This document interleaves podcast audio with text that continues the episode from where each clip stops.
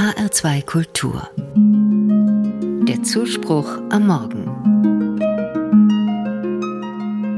Letztens war ich mal wieder tanzen. Eine Freundin feierte groß ihren Geburtstag und hatte in einen Club eingeladen.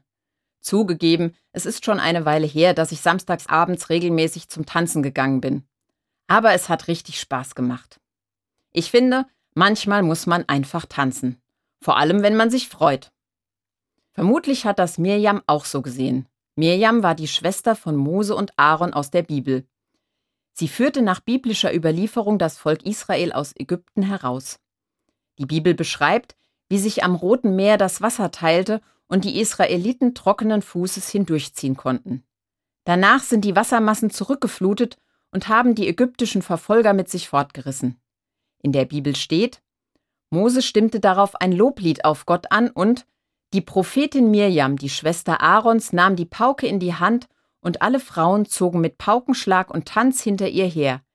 Mirjam sang ihnen vor: Singt dem Herrn ein Lied, denn er ist hoch und erhaben.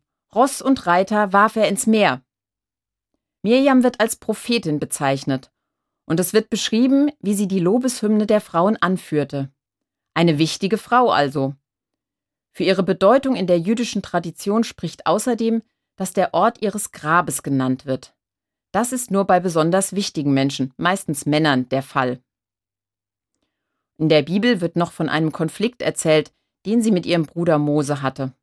Sie scheint also eine meinungsstarke Frau gewesen zu sein. Klug war sie schon als Kind. Denn als Mose von seiner Mutter im Körbchen ausgesetzt worden war und von der Pharaonentochter aus dem Schilf gerettet wurde, schlug sie klug ihre Mutter als Amme vor. Ich finde die Erzählung von Mirjam schön und bemerkenswert. Eine Frau, anscheinend unverheiratet, auf deren Wort man hört und die kluge Entscheidungen trifft. Und die ihre Freude im Tanz und mit Gesang ausdrückt. Das gefällt mir. Und sie ist ein Beispiel für eine wertschätzende und respektvolle Überlieferung über eine Frau in der Bibel. Vielleicht ist es auch deshalb für mich wichtig. Was mir beim Tanzen schon immer wichtig war, ist die Freude. Ich bin keine gute Tänzerin. Mein Tanzkurs ist ewig her und mein Mann tanzt nicht gerne, so dass ich ziemlich aus der Übung bin. Und auch beim Freestyle auf der Tanzfläche gibt es einige Leute, die cooler und besser tanzen, aber das ist mir egal. Ab und zu muss ich einfach tanzen, weil ich dann das Leben feiere. Ich freue mich über mein Leben, darüber, dass es mir gut geht und dass ich tanzen kann. Ich will dabei gar nicht im Mittelpunkt stehen, ich will einfach nur tanzen. Heute denke ich an Mirjam, der es vielleicht damals am Roten Meer genauso ging.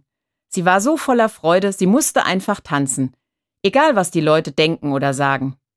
Sicher hat sie auch nicht darüber nachgedacht, ob das zweieinhalbtausend Jahre später jemand mitbekommt. Also sollten wir vielleicht alle öfter mal einfach tanzen.